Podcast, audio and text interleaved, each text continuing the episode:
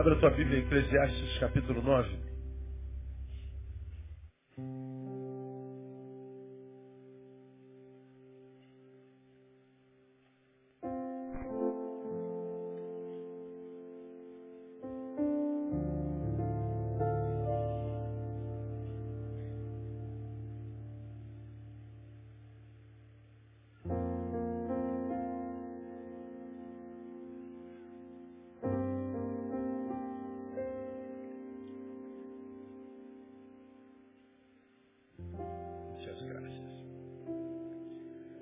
Eclesiastes capítulo 9, versículo 10. Quem já abriu, diga amém.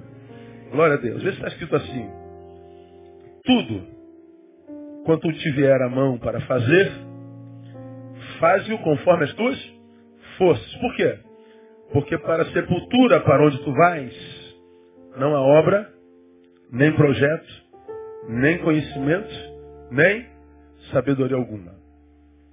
Tudo quanto a te vier a mão para fazer, faze-o. Repita comigo só esse pedacinho, vamos juntos? Tudo quanto te vier a mão para fazer, faz. Repita assim após mim. O que vier à minha mão, eu devo aproveitar. É o que Salomão está dizendo. Quando eu li esse versículo, já me meditei nele outras vezes, eu me lembrei de uma, de uma, de uma, de um escrito de Clarice Lispector, que diz assim, você vai se lembrar disso, sou o que quero ser, porque possuo apenas uma vida, e nela só tenho uma chance de fazer o que quero. Tenho felicidade o bastante para fazê-la doce, dificuldades para fazê-la forte, tristeza para fazê-la humana, e esperança suficiente para fazê-la feliz. As pessoas mais felizes não têm as melhores coisas. Elas sabem fazer o melhor das oportunidades que aparecem em seus caminhos. Clarice Lispector. Ela diz, eu só tenho uma vida para viver, cristã. Mas ela parece que faz cor a outro poeta cuja, cujo nome eu não me lembro, diz que sim, só temos uma vida para viver. Mas se nós soubermos vivê-la, uma só é suficiente. Eu faço coro ao poeta, eu não lembro quem foi que falou isso. Só temos uma vida. Há quem acredita que nós temos muitas. Queria muito poder acreditar nisso. Mas não vejo base na palavra para isso. A Bíblia diz que aos homens está ordenado morrerem quantas vezes? Uma única vez. Depois disso vem o quê? O juízo. Por que, que a gente não acredita que uma única vez seja justo? Porque a gente acha que o período de 80 anos é muito pouco. Bom, é pouco para quem não soube ser gestor de si mesmo. Para quem soube gestar a própria vida, uma vida é suficiente. Clarice acreditava nisso. E ela disse, eu, eu sou o que quero ser. Como quem diz, eu não sou uma refém da minha história, nem uma vítima dela. Eu sou a escritora da minha história. Eu sou agente da minha história. E ela foi mesmo. Ela diz que possui apenas uma vida e nela tem uma chance de fazer o que quer. Aí ela vai escrevendo o que é vida de, de forma o mais resumido possível. Ela tem felicidade bastante para fazê-la doce. Então ela tem felicidade. O que, que ela faz com a felicidade que tem? Desenvolve doçura. Ela diz que tem dificuldades para fazê-la forte. Então ela diz que não tem só felicidade, ela tem muita dificuldade na vida. Acho que como eu, como você, né? Só que ela faz o que com a dificuldade? Ela usa a dificuldade para se fortalecer. Ela diz mais, tenho tristeza para me fazer humana. Então ela está dizendo, não tenho só felicidade, dificuldade, passo por tristeza também. Mas ao invés de me entregar a tristeza, o que eu faço com essa tristeza? Eu permito que ela me mantenha humana. Eu permito que ela me mantenha quebrantada. E ela diz, tenho esperança suficiente para me fazer feliz. Então ela está dizendo, na vida eu passo por tristeza, eu passo por felicidade, eu passo por por problemas, mas ela está dizendo, eu não perco a esperança. E ela vai seguindo. Aí ela diz que depois de ter aprendido tudo isso, ela escreveu isso lá pros, pelos, no auge dos seus 70 anos. Aí ela diz assim, pois é, eu descobri que as pessoas felizes não são as que têm as melhores coisas. São as que aproveitam melhor as oportunidades que recebem da vida. Aí há um outro camarada que é anônimo que diz que há três coisas na vida que nunca voltam. A flecha lançada, a palavra pronunciada e a oportunidade perdida. Perdeu a oportunidade? Perdi. Talvez nunca mais, nunca mais você terá uma outra oportunidade. Nunca mais. Lançou a flecha, não volta mais. Saiu da boca a palavra, não volta mais. E oportunidade? É possível que nunca mais volte. Está dizendo oportunidade não se perde. Mas cito também Fernando Veríssimo. Érico Veríssimo que diz que felicidade é a certeza de que a nossa vida não está passando inutilmente. Felicidade é a certeza de que nossa vida não está passando inutilmente. Veríssimo está dizendo, felicidade é aproveitar as oportunidades, é não abrir mão delas para que você não se transforme no inútil. É isso. Diminui um pouquinho o teclado para mim. Não se passe inutilmente. Bom, eu acho que é exatamente disso que Salomão está falando. Eu acredito que todos esses é, só parafrasearam Salomão. Tudo quanto tiver a mão para fazer, faz-o conforme as tuas forças. O que, que Salomão está dizendo? Não perca as oportunidades que a vida te dá. Porque a tua vida encontrará sentido ou não a proporção da tua capacidade de aproveitar as oportunidades que ela te dá. E algumas nunca mais se repetirão. Na cabeça de Salomão não existe sorte ou azar. Não existe privilégio de Deus a esse ou aquele. Existe gente que aproveita ou não a oportunidade que a vida lhe dá. Porque não dá muitas vezes a segunda chance.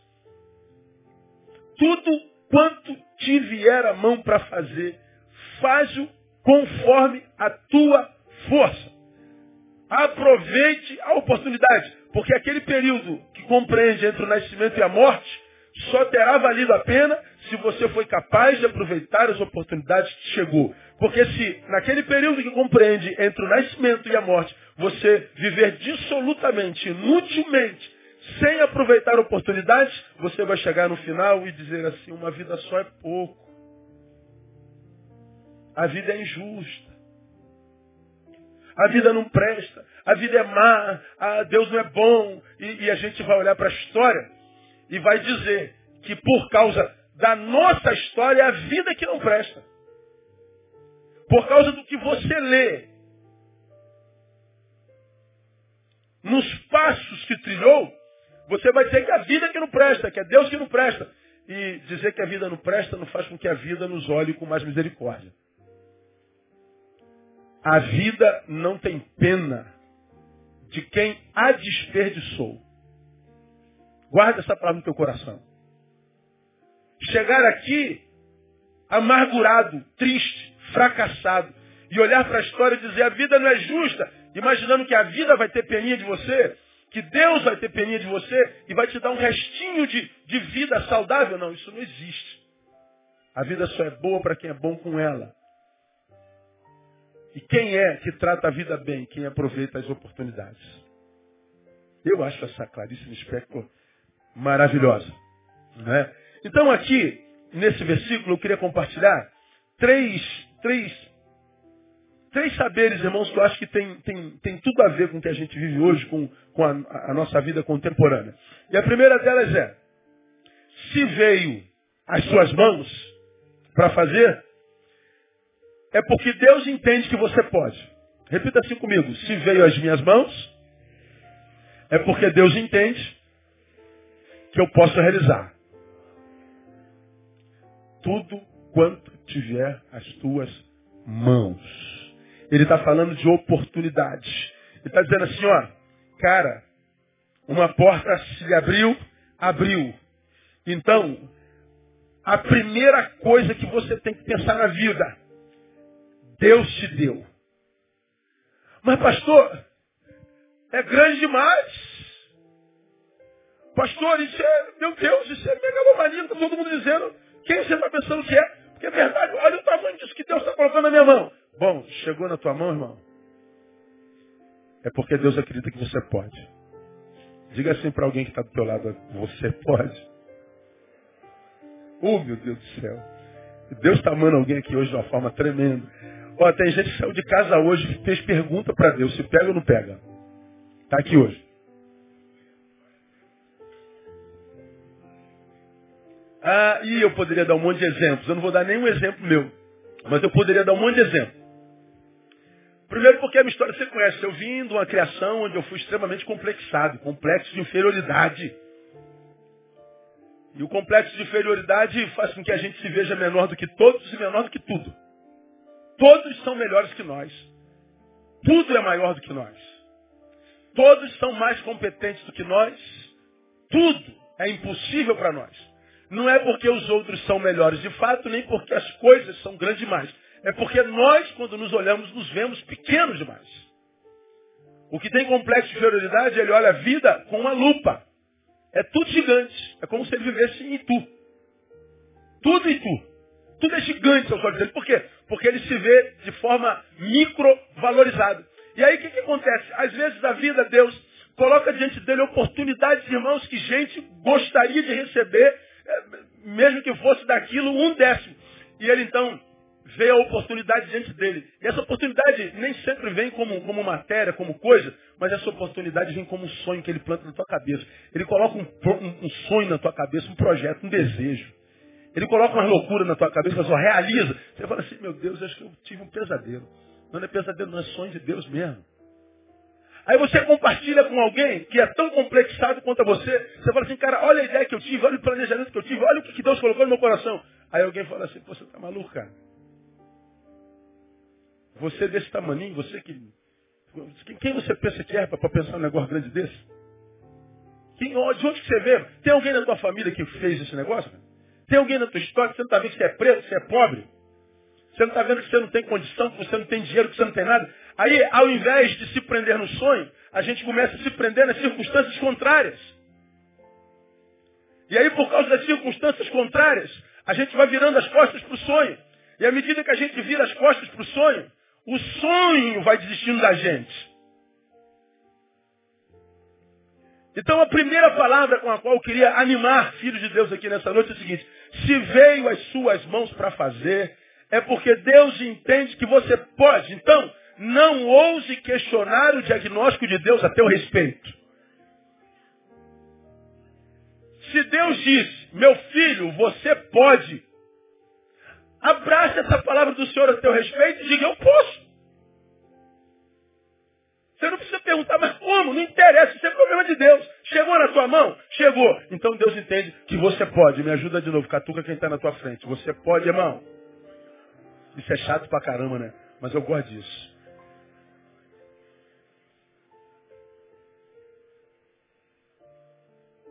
Saber que nós temos portas abertas, sonhos, projetos. Nós estamos aqui infelizes no aqui e no agora. Viemos de, de, de, de um ontem, de uma história que, que talvez até tenhamos progredido um pouco, mas ainda não é o que nós queremos. O que nós queremos é algo lá. E o lá não é nada impossível, a não ser para quem não tem fé.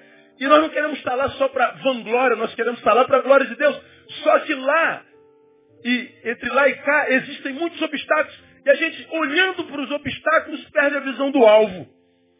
Ora, irmão, não é assim que a gente lida com a vida. A vida está dizendo o seguinte, se veio as tuas mãos para fazer, é porque Deus entende que você pode. Então não ouse questionar o diagnóstico de Deus a respeito. Logo, se teu diagnóstico a teu respeito difere do diagnóstico de Deus, o que, que a gente tem que fazer? Vamos ficar com o diagnóstico de Deus. Eu me lembro perfeito, como se fosse hoje. A Betânia tinha aí menos de 100 membros.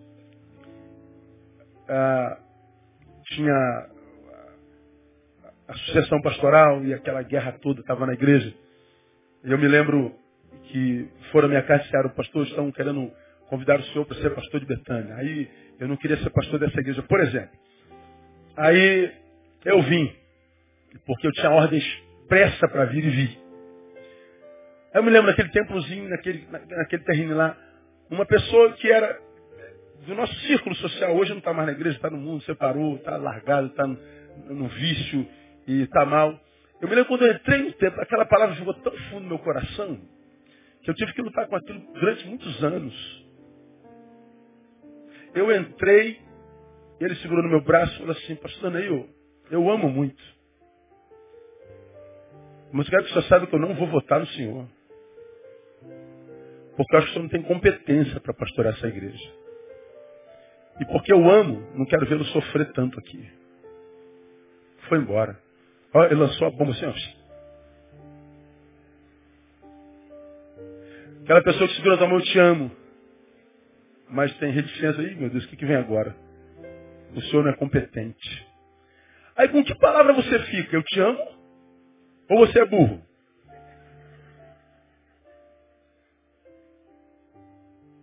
Com qual palavra que a gente fica? Eu te amo ou você é incompetente para o, o cargo? Bom, depende do espírito que nos habita. Eu já não queria. E aquela palavra ficava, você é incompetente, você é incompetente, você é incompetente. O te amo, eu larguei para lá. Por causa do você é incompetente, você é incompetente, você é incompetente, quase que eu não faço aquilo que Deus queria que eu fizesse. Que eu viesse para cá. E lá se vão 22 abençoados anos, posso ouvir glória a Deus? 22. Você é incompetente. Aquilo ecoava. Você é incompetente. Você é incompetente. Meu nome foi eleito. E agora? Será que eu tenho competência mesmo? Eu me lembro que nos meus primeiros anos de ministério, eu tentava pastorear para provar para o sujeito e para mim que eu não era incompetente. Durante quase seis anos, eu não bate... em seis anos eu batizei cinco pessoas.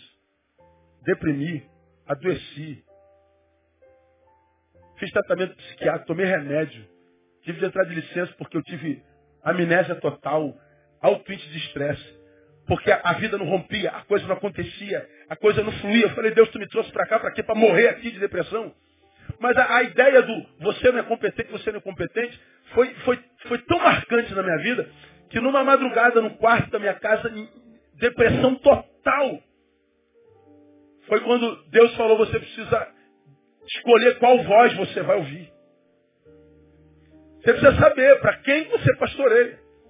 Se você pastoreia para o sujeito que te ama, mas diz que você é incompetente, ou para o sujeito que te ama, morreu na cruz por você e disse se chegou a tua mão porque você pode. Você precisa ter fé ou na palavra do homem, ou na palavra do filho do homem, que é teu Deus. Aí eu descobri que eu estava tentando fazer não para Deus, mas para provar para o sujeito que era competente. Quando eu matei o sujeito em mim, e a palavra dele perdeu o poder, aí eu me abracei na fé. Betânia se tornou no que ela é hoje, uma igreja abençoada Brasil afora. Por quê? Porque uma palavra liberada sobre nós pode desconstruir o que Deus já liberou sobre nós a vida inteira antes da gente nascer. Quanta gente eu me encontro, não são poucas, irmãos se, se, se não são todas, a grande maioria dos seres humanos com os quais eu me encontro, eu me encontro com gente todo dia, o dia todo, a vida inteira, há 25 anos. Toda vez que eu estou diante de um homem, de uma mulher, de um casal, de uma família, que está do outro lado da mesa dizendo, pastor, me ajude, porque meu, meu presente não está feliz, minha vida não está legal, está precisando de ajuda. Quase todas as pessoas, se não todas, não estão infelizes porque a, a, vida é injusta, porque o diabo fez, porque não sei o que aconteceu. Por, não, é só porque não perceberam as oportunidades que a vida lhes deu. Não aproveitaram as oportunidades que Deus lhes deu. E por que não aproveitaram? Por causa, muitas vezes, da visão distorcida que tem de si mesmo. O diagnóstico que faz de si é diferente do diagnóstico que Deus faz dele. Deus diz, se chegou a tua mão, é porque eu creio que você pode. Mas nós não acreditamos que nós podemos. Aí quando você começa a abrir portas do aconselhamento, olha, essa porta aqui vai te dar em tal lugar, essa porta vai te dar em tal lugar, essa porta vai te dar em tal lugar, porque o aconselhando, o aconselheiro, ele mostra caminhos, mas não diz para qual o aconselhado vai. Ele decide a sua própria vida. Mas quando nós abrimos as portas no aconselhamento, e ele descobre que existe uma porta de saída, a pessoa sai do consultório, a pessoa já sai do gabinete com aquela sensação de cura. E o que você fez? Nada, você só abriu uma porta. Ou seja, essa porta esteve ali o tempo inteiro. Que eu não precisava abrir, a pessoa precisava abrir. Assim é a vida de todos nós. Se você vive um presente que não curte, se você vive uma vida da qual não se orgulha, se você não está nada bem consigo mesmo, é, para de imaginar que a culpa é sempre dos outros. Você ouve isso aqui o tempo inteiro, há 20 anos.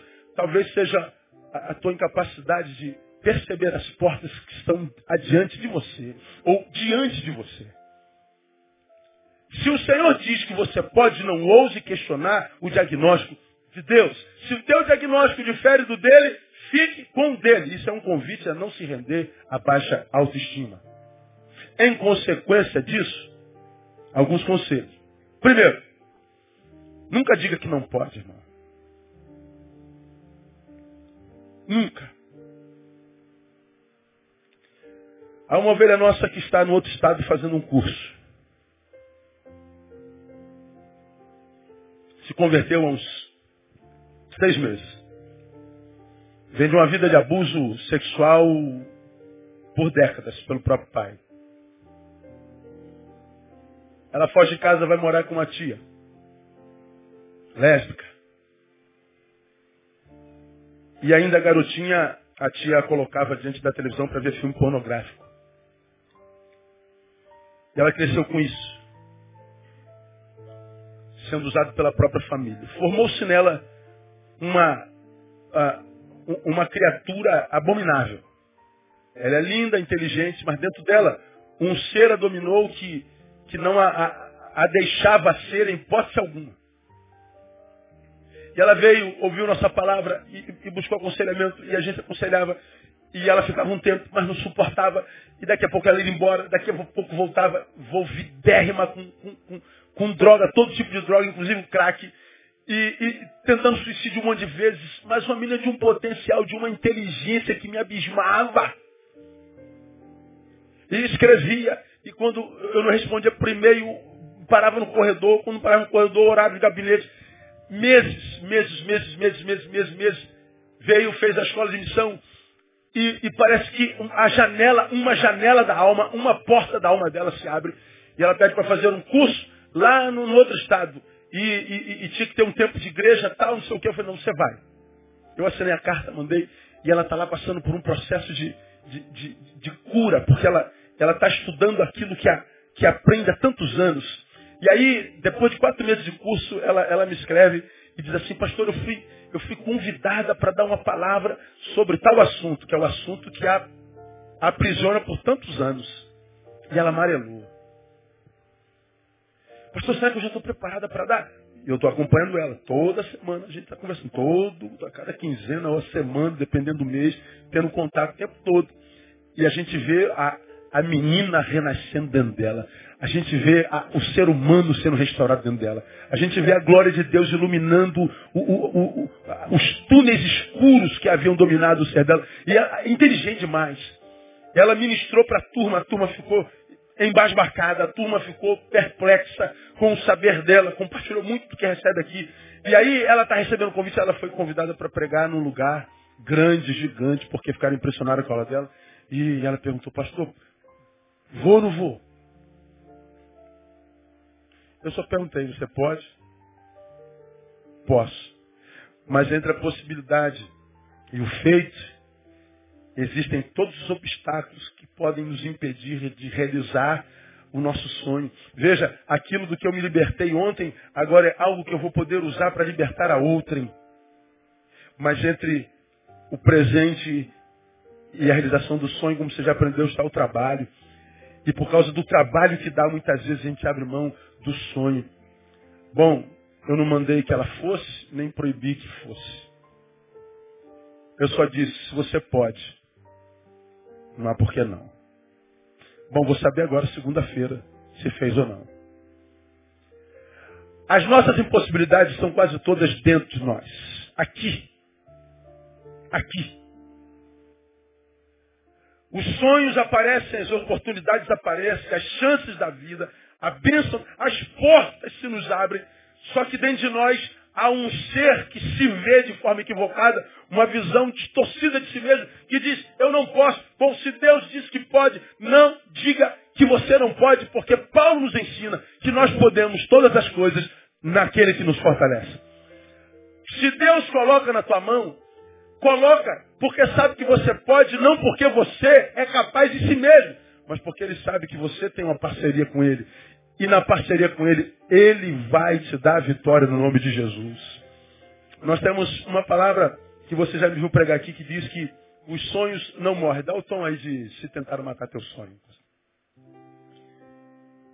Se tentaram matar os teus sonhos, sufocando o teu coração. Cante comigo. Se lançaram você numa cova e ferido perdeu a visão. Se tentaram matar os teus sonhos, sufocando o teu coração. Se lançaram você numa cova e ferido perdeu a visão. Olha a música. Não desista, não pare de crer. Os sonhos de Deus jamais vão morrer. Não desista, não pare de lutar. Não pare de adorar. Levanta os teus olhos e vê. Deus está restaurando os teus sonhos e a tua visão. Canta. Recebe a cura recebe a unção, unção de ousadia, unção de conquista, unção de multiplicação. Se tentaram matar os teus sonhos, olha, quem tenta matar, sonhos só fica na tentativa, porque sonhos não morrem jamais, irmãos, a não ser que seja por suicídio.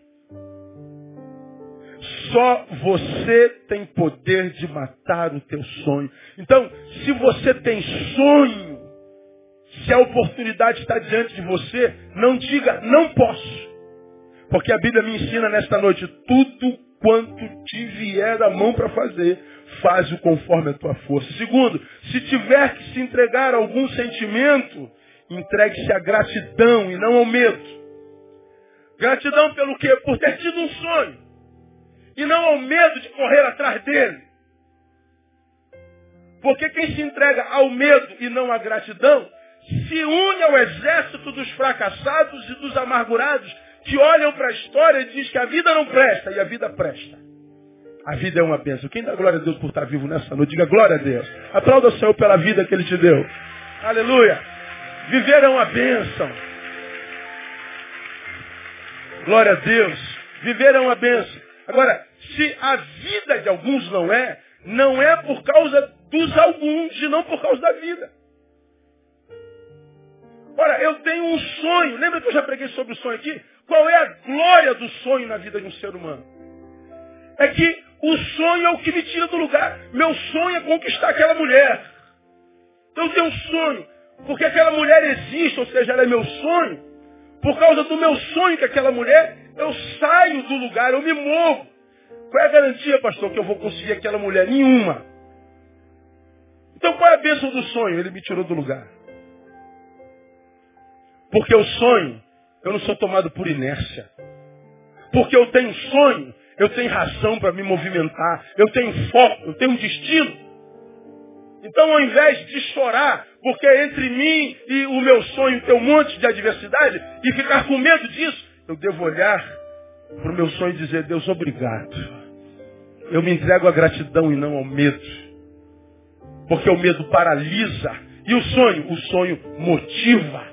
O sonho tira a gente da inércia. O sonho é o que faz a vida valer a pena. É o sonho. Tudo está envolvido com o sonho. Por que você está aqui hoje? Sonhou a tarde está. Hoje eu vou à igreja. Ó, sonhou. Quero que você resolveu para a igreja hoje. Ah, três horas da tarde. Três horas da tarde, três horas, isso aqui era um sonho. Agora, às sete e meia, isso aqui é o quê? Uma realidade. Bom, você está aqui e tem um sonho. Qual é o teu sonho para depois do culto? Comer um churrasquinho? De gato? Sei lá, chegar em casa e ter uma boa noite de sono. É, isso é teu sonho? Bom, daqui a duas, três horinhas, em nome de Jesus, esse teu sonho vai se transformar em realidade, em nome de Jesus. Você vai comer, vai dormir, como não dorme há muito tempo. E quando chegar em casa vai dormir, vai dizer assim, olha, essa semana vai ser uma bênção. Amanhã, 1 de dezembro, vai ser o melhor mês do ano. Ó, sonho. Quando chegar dia 31 de dezembro, no culto da vitória, você vai olhar para trás, é verdade. Lá no dia 30 de novembro, o pastor falou que o que move a nossa vida é sonho. E é verdade. É sonho. Não tenho garantia alguma de que chego lá. Mas a única coisa que eu sei é que aqui eu não fiquei. Eu estou em movimento. Viver é estar em movimento. Portanto, como você já aprendeu aqui, a gente não morre quando a morte chega, a gente morre quando os sonhos se vão. Por quê? Porque o sonho nos toma em inércia e paralisa a nossa vida. Então, se tiver que se entregar algum sentimento, entregue-se à gratidão e não ao medo. Terceiro, entenda que o fazer para Ele é o que Ele espera de quem resolveu ser para Ele. Tudo quanto tiver a mão para fazer, faz conforme tuas forças. Se Deus me deu, é porque Ele tem fé em mim. E como eu quero ser para a glória dele, eu vou crer. E porque creio, vou fazer. E fazendo, eu sei que o nome dele vai ser glorificado. Como, como a gente aprende, a gente não é salvo pelas obras, né? Mas a gente é salvo para as obras. E a Bíblia diz que quando nós fazemos boas obras, o nome dele é glorificado. Por isso que viver a fé cristã não é só vir à igreja cantar um punhado de músicas. Não é só sentar e ouvir um sermãozinho. Viver a vida cristã e viver para Deus é transformarmos sonho em realidade e em realidades que sendo vistas glorifiquem o nome do Senhor de modo que então eu entendo Paulo quando diz que quer comamos, quer bebamos, quer façamos qualquer outra coisa, façamos para a glória de Deus. Então ele está dizendo aí, se você está na igreja, venha na igreja para a glória de Deus. Mas quando você está dirigindo o teu ônibus, dirija para a glória de Deus. Quando você está construindo o teu prédio, construa para a glória de Deus. Quando você está presidindo, presida para a glória de Deus. Ele está dizendo que quando nós queremos ser para Ele, nós fazemos para a glória dele. Por isso que Ele dá sonhos. Por isso que Ele dá oportunidades. Porque Ele se realiza na tua vida. Ele, ele, ele, ele dá sentido à tua vida, te dando sonhos e coragem para realizá-lo. Então, não sai daqui hoje com essa perspectiva, quem sabe, como a qual, como aqui você entrou, que eu sou um pobre coitado, que eu não posso, que minha vida nada dá certo, porque meu pai, porque minha mãe, porque eu não sei. Eu não sei como é que foi teu pai, como é que foi tua mãe, como é que foi tua história. Mas eu sei que na mão do Senhor, irmão, você pode ter um futuro cheio de glória, cheio de bênçãos, cheio de esperança e sai daqui para viver uma vida que de fato vale a pena ser vivido. Então a primeira lição que nós tiramos, se vemos, se veio as suas mãos para fazer, é porque Deus entende que você pode. Segunda lição, se Deus entende que você pode, retribua a Deus fazendo o teu melhor. Tudo quanto que tiver a mão para fazer, faz-o conforme as tuas forças, ou seja, dê o teu melhor. Aqui tem uma outra lição para a nossa vida. Bom, o exército dos que desistiram da vida, dos fracassados, dos amargurados, dos infelizes, dos revoltados, que olham para a sua história e dizem a vida não presta, bom, já aprenderam que não é a vida, é a sua gestão. Teu problema é de gestão. Mas por outro lado, embora eu saiba que eu não aproveitei a oportunidade, tem aqueles que aproveitaram a oportunidade e fizeram, mas não fizeram com excelência. Não fizeram o melhor que puderam relaxaram no caminho. Aproveitaram a oportunidade, começaram, mas foram relaxando. Isso é uma tendência natural de quem cria hábitos. A gente relaxa. Por exemplo, você me falou sobre isso aqui. Quem é que. Quem são as pessoas que morrem afogadas no mundo? Quem não sabe nadar? Quem é que morre afogado? Quem sabe nadar. Por que, que quem sabe nadar morre afogado? Porque é o seguinte, eu nado bem. Então eu mergulho, me torno relaxado, eu, eu perco vigilância. Quem é o moleque que morre geralmente nos acidentes de motos? Quem são os meninos? O trânsito é o, que, é o segundo, a segunda causa morte de juventude no Brasil. Por que, que a juventude está toda morrendo em acidente? Porque ele acha o que aqui? Dirige muito. Eu sou o piloto, eu sou o cara, irmão. Eu sou o talo, eu sou o fera. Pois é, porque eu sou tão bom, eu relaxo. E a vida se discerne nos detalhes. Enquanto isso, tá aí, ó, as mulheres, ó, 60 quilômetros na esquerda, ó. Leva três dias para estacionar na vaga.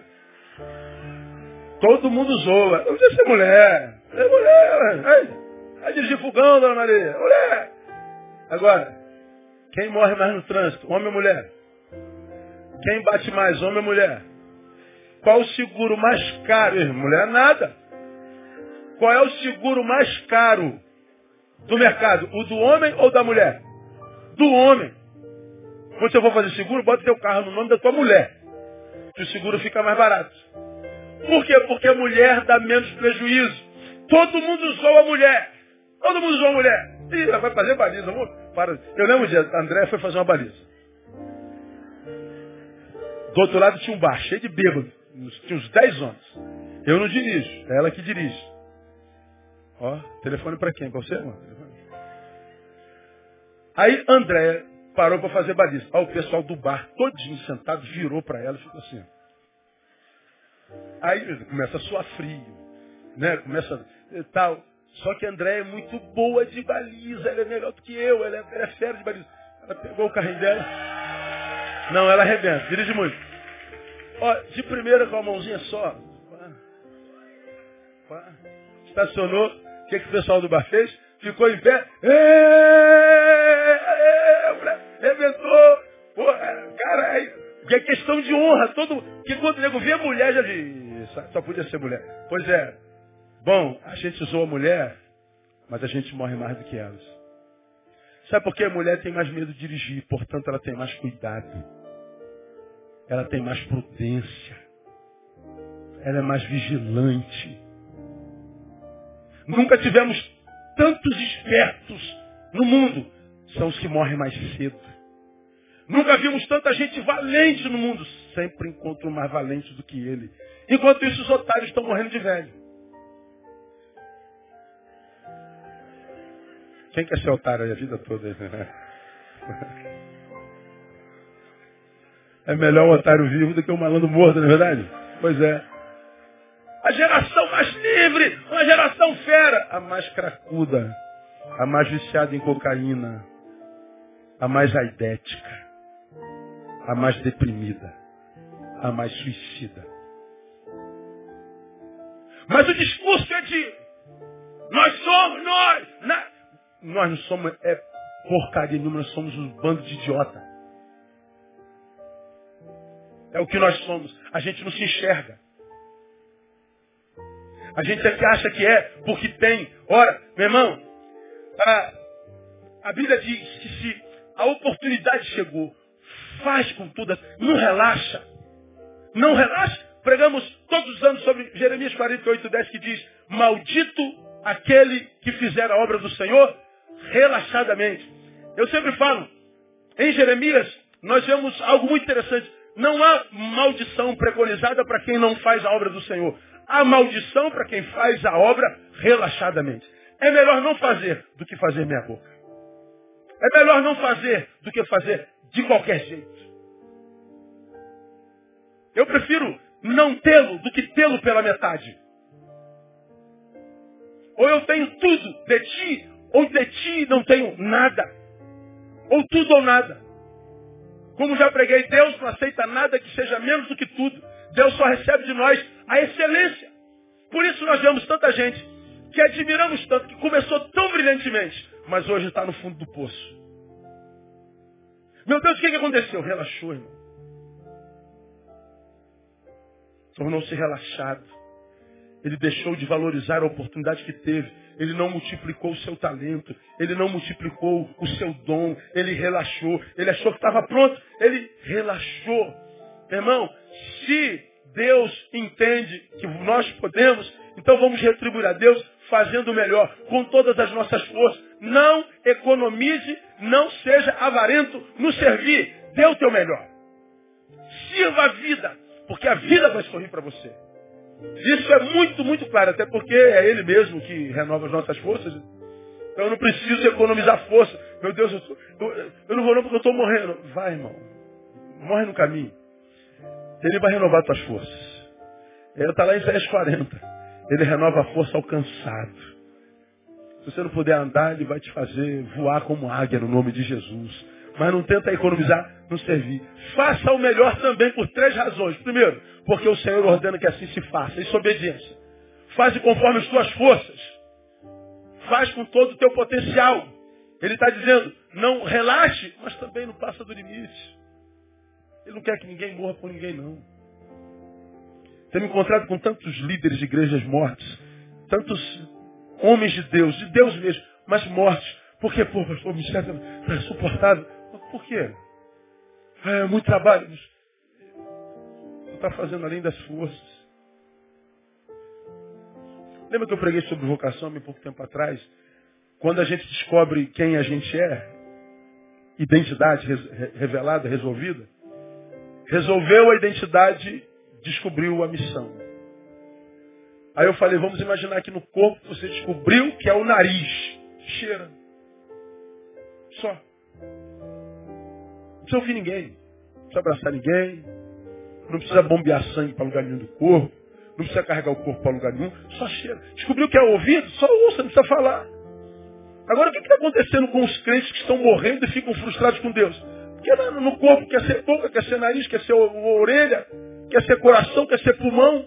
E diz, eu estou fazendo tudo para a glória de Deus. Não, glória de Deus não. Glória de Deus é ser o que você é com excelência, só isso. Seja você com excelência, só isso.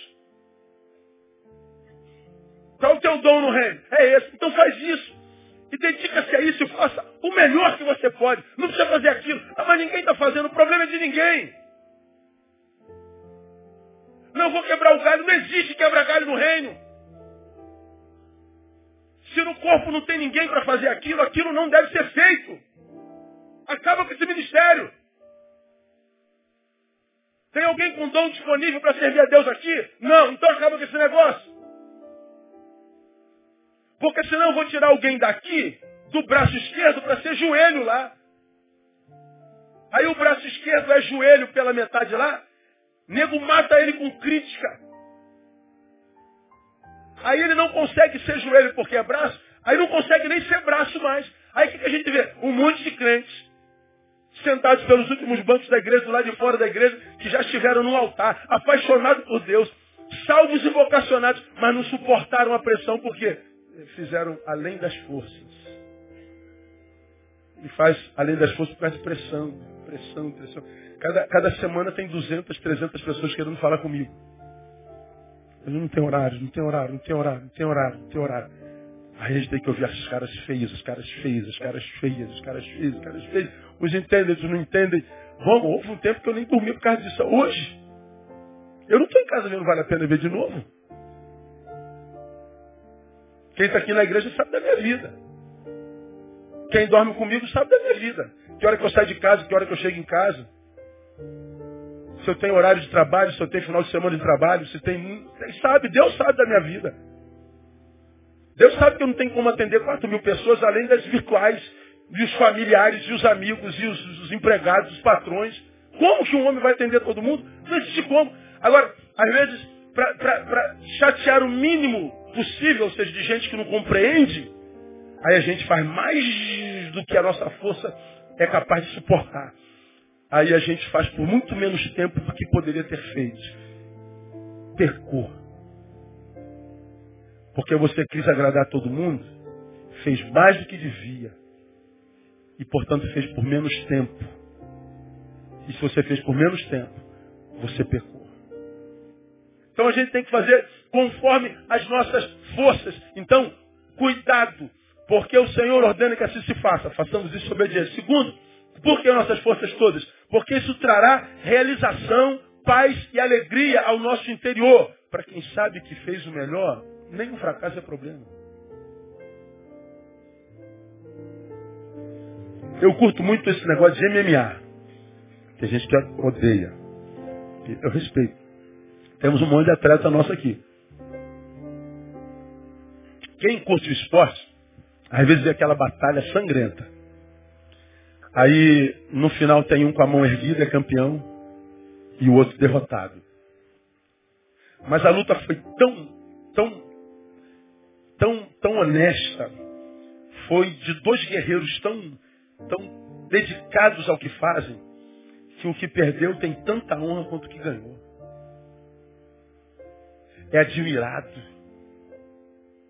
Porque, porque o resultado é só um detalhe. Porque todos viram que eles fizeram o melhor. Para quem faz o melhor, nem a derrota é problema. Você dorme com a consciência tranquila. Agora o problema é quando a gente sabe que poderia ter dado um pouquinho mais, quando a gente poderia ter se esforçado um pouquinho mais, e a gente relaxou, e a derrota vem, e o que sobra? Culpa, frustração, desânimo, revolta. Então, se, se Deus entende que você pode, dá o teu melhor. Não seja relaxado e faça isso em terceiro lugar. Porque é o melhor, é a excelência que transforma trabalho em fonte de bênçãos na vida dos outros. Se eu não dou o melhor, o meu trabalho é só trabalho. Quem só trabalha cansa. Mas para quem dá o melhor, dá porque ama. Quem faz o que ama nunca trabalha na vida. Foi como alguém disse. Faze o que tu amas e não terás que trabalhar nenhum dia da tua vida. Quem foi que disse isso? Quem sabe? Um filósofo desse da vida aí. Procura fazer o que tu amas, não terás que trabalhar um dia na tua vida, ou seja, o teu trabalho será teu prazer.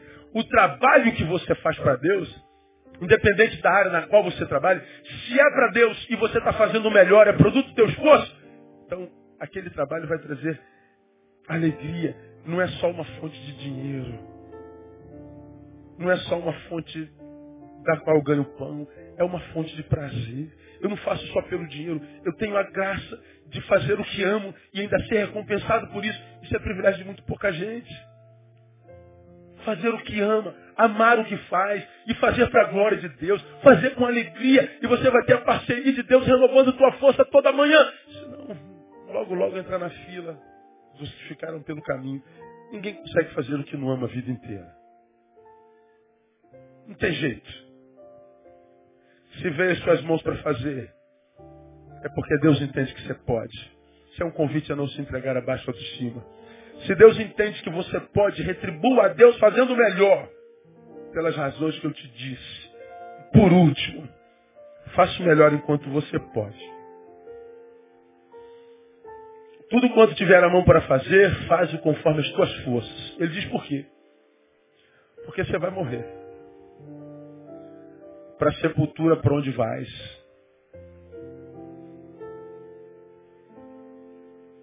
Você já viu alguém conversando sobre a própria morte?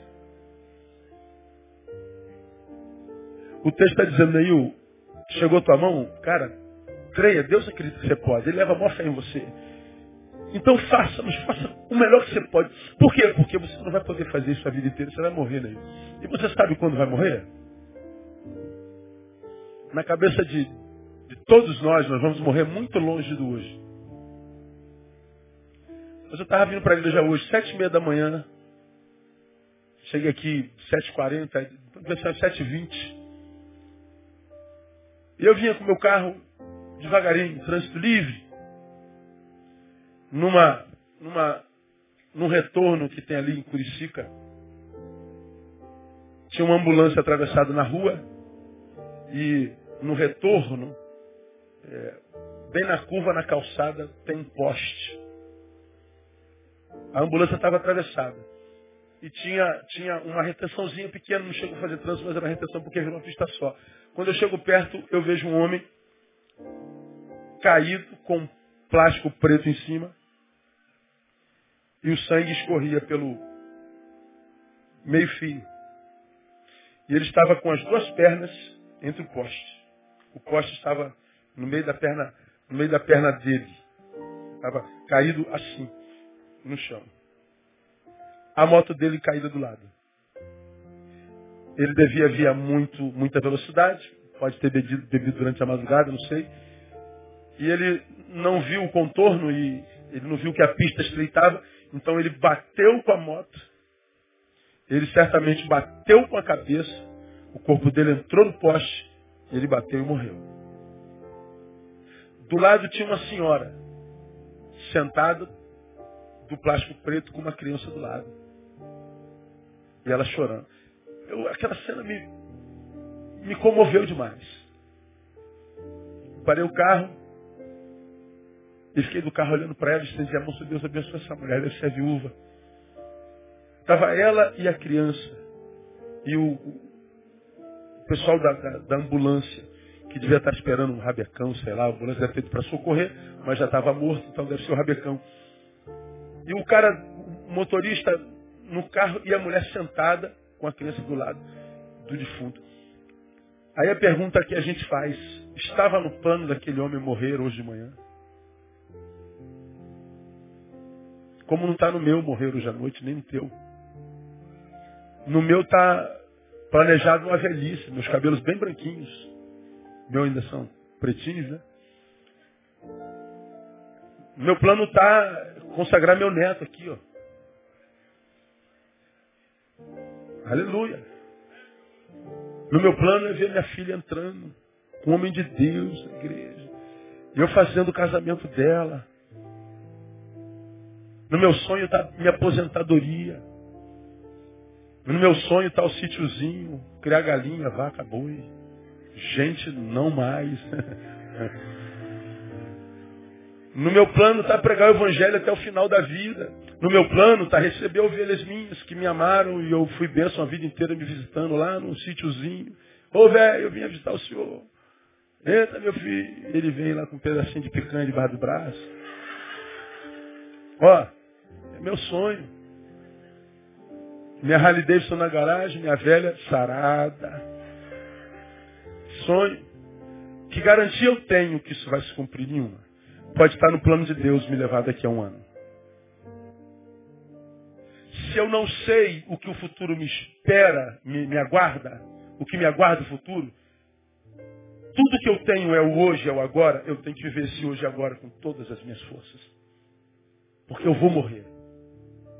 Porque você vai morrer.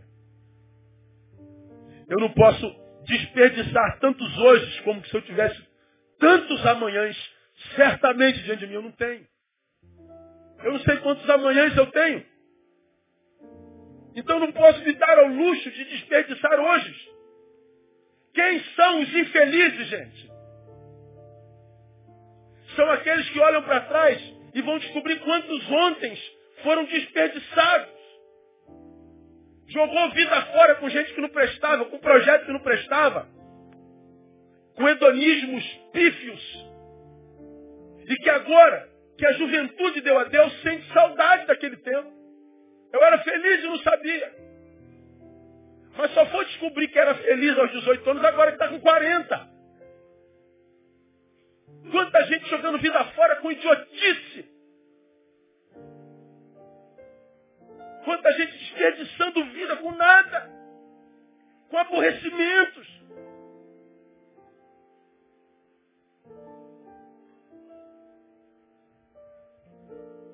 Brigando por nada. Falei domingo passado. Estava na academia, os caras começaram a brigar por causa de, de mesa de supino. Começou a loucura, ele vai matar. E uma discussão, os dois, o velho com o garoto, o grandão com o baixinho. E o baixinho chamou o cara de velho e o cara ficou maluco. Vou te matar, vem cá pra fora. Eu fiquei pensando, tu não é velho mesmo, cara? O problema, o cara se ofendeu, e vai matar os professores separando. Eu fiquei olhando, eu ia me meter, eu falei, não vou meter nada. Isso é falta de problema na vida, não é possível.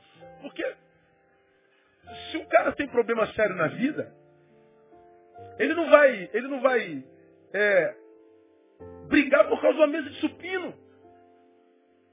Supino está ocupado, vai fazer bíceps. Mas não, os caras estão brigando por nada.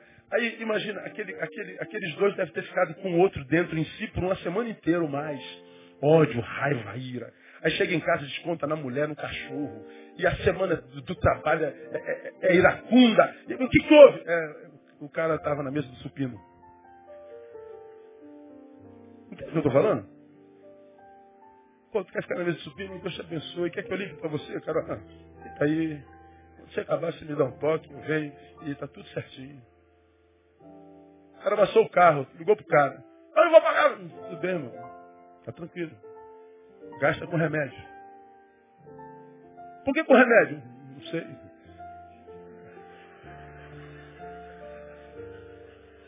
Só uma palavrinha para você. Aí tu vai discutir, tu vai brigar. Cara, tu vai desperdiçar a vida com gente que não valoriza a vida, cara. Aí quando está bem no fundo do poço, vem para a igreja pedir a Deus para fazer o um milagre.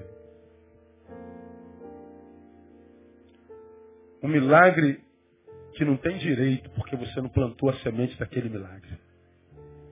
Um milagre que você não precisaria estar pedindo ao Senhor se tivesse vivido corretamente. E eu falei sobre isso no domingo passado. Famílias que chegam aqui, marido e mulher, pedindo, pelo amor de Deus, peço ao Senhor para fazer um milagre na minha família. E a família acaba. E diz, Deus é o culpado. Não, Deus não tem nada a ver com isso. Se o marido tivesse chamado a família, a mulher, a mulher tivesse sido submissa, se os pais não tivessem provocado a ir aos filhos, os filhos tivessem obedecido seus pais, não precisava de milagre. Você está indo pedir a Deus para curar o câncer. Ah! Bom, o câncer pode ser genético, mas pode ter sido só a tua incapacidade de perdoar. Foi o ódio. Foi a amargura que se materializou dentro de você. Era um milagre que não precisaria se você tivesse perdoado. Se você não tivesse discutido tanto, se você não fosse tão iracundo, se não fosse tão, tão raivoso, se você, quando irado, é, não pecasse. Mas não. Você pecou irado.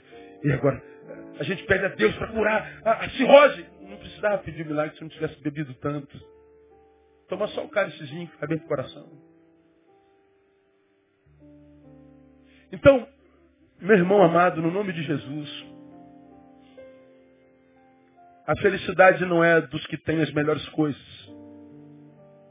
A felicidade é de quem aproveita melhor as oportunidades. E a vida e Deus dá oportunidade a todo mundo. Compete a nós aproveitarmos as oportunidades, porque entre a data do, do nascimento, o que está vendo lá? Entre a data do nascimento e a morte, o que faz a diferença é o interregno. É o interregno. E o que faz o interregno valer a pena é aproveitar as oportunidades. Comecei com Clarice Lispector, termino com ela. Sou o que quero ser. Porque possuo apenas uma vida e nela só tenho uma chance para fazer o que quero. Tenho felicidade bastante para fazê-la doce dificuldades para fazê-la forte, tristeza para fazê-la humana, esperança suficiente para fazê-la feliz. As pessoas mais felizes não têm as melhores coisas, elas sabem fazer o melhor das oportunidades que aparecem em seus caminhos. Quero, eu quero profetizar na sua vida nessa noite que amanhã começa dezembro, é o último mês. Dezembro será uma mesma oportunidade para cada um de nós, no nome de Jesus.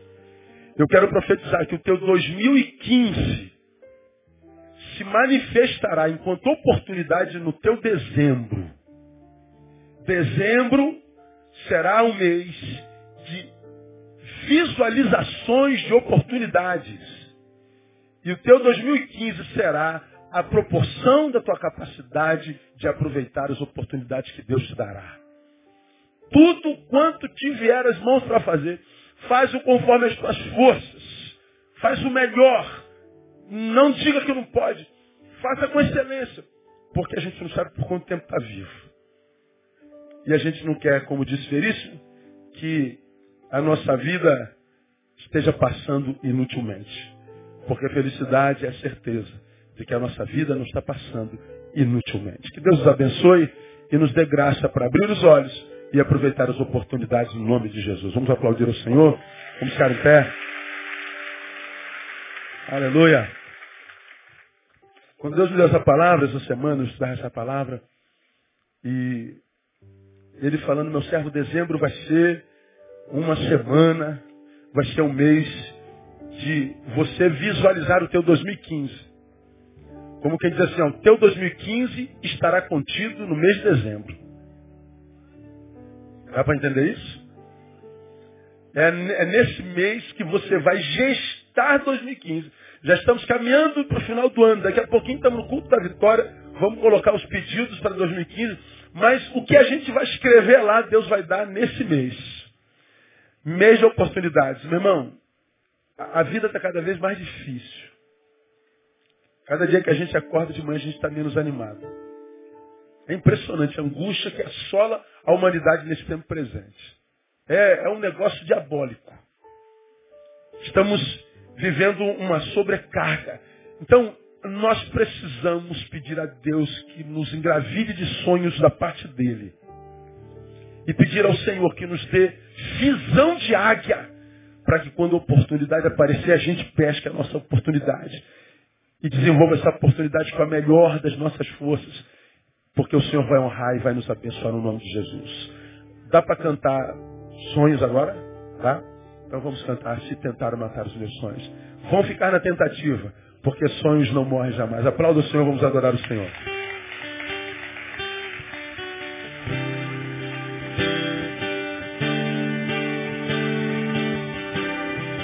Recebe essa canção como palavra profética.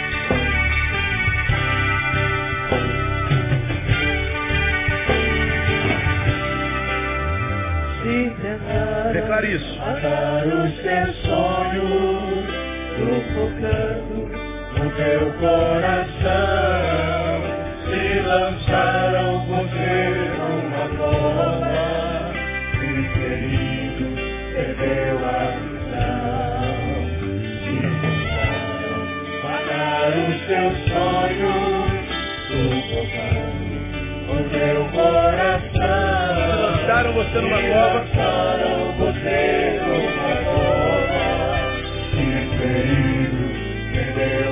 Não desista. Não desista, não pare de Deus. Jamais vou morrer. Jamais vou morrer. Não desista, não pare de lutar. Não pare de adorar. Levanta os teus olhos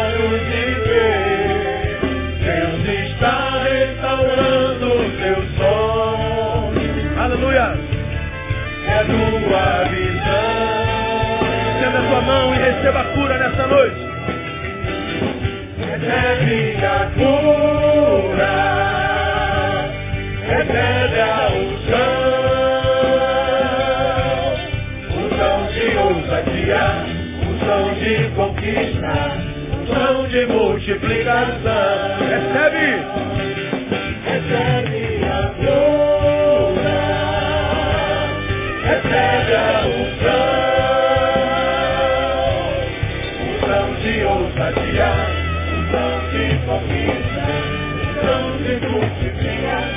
Mais uma vez, se tentaram. Se tentaram matar os teus Que sonhos, o Senhor renove os teus sonhos, teus projetos, teus planos. Que Ele te ajude a desengavetar aquilo que você um dia sonhou com tanta alegria e amor.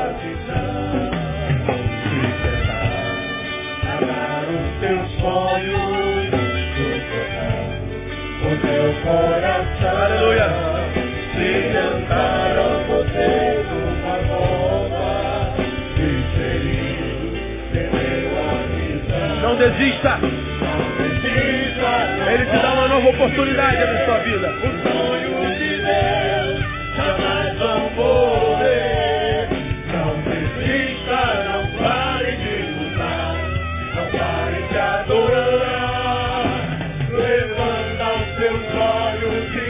E vê. Aproveita a oportunidade. Ele restaura teu sonho e tua vida. a tua visão. Recebe a cura, recebe a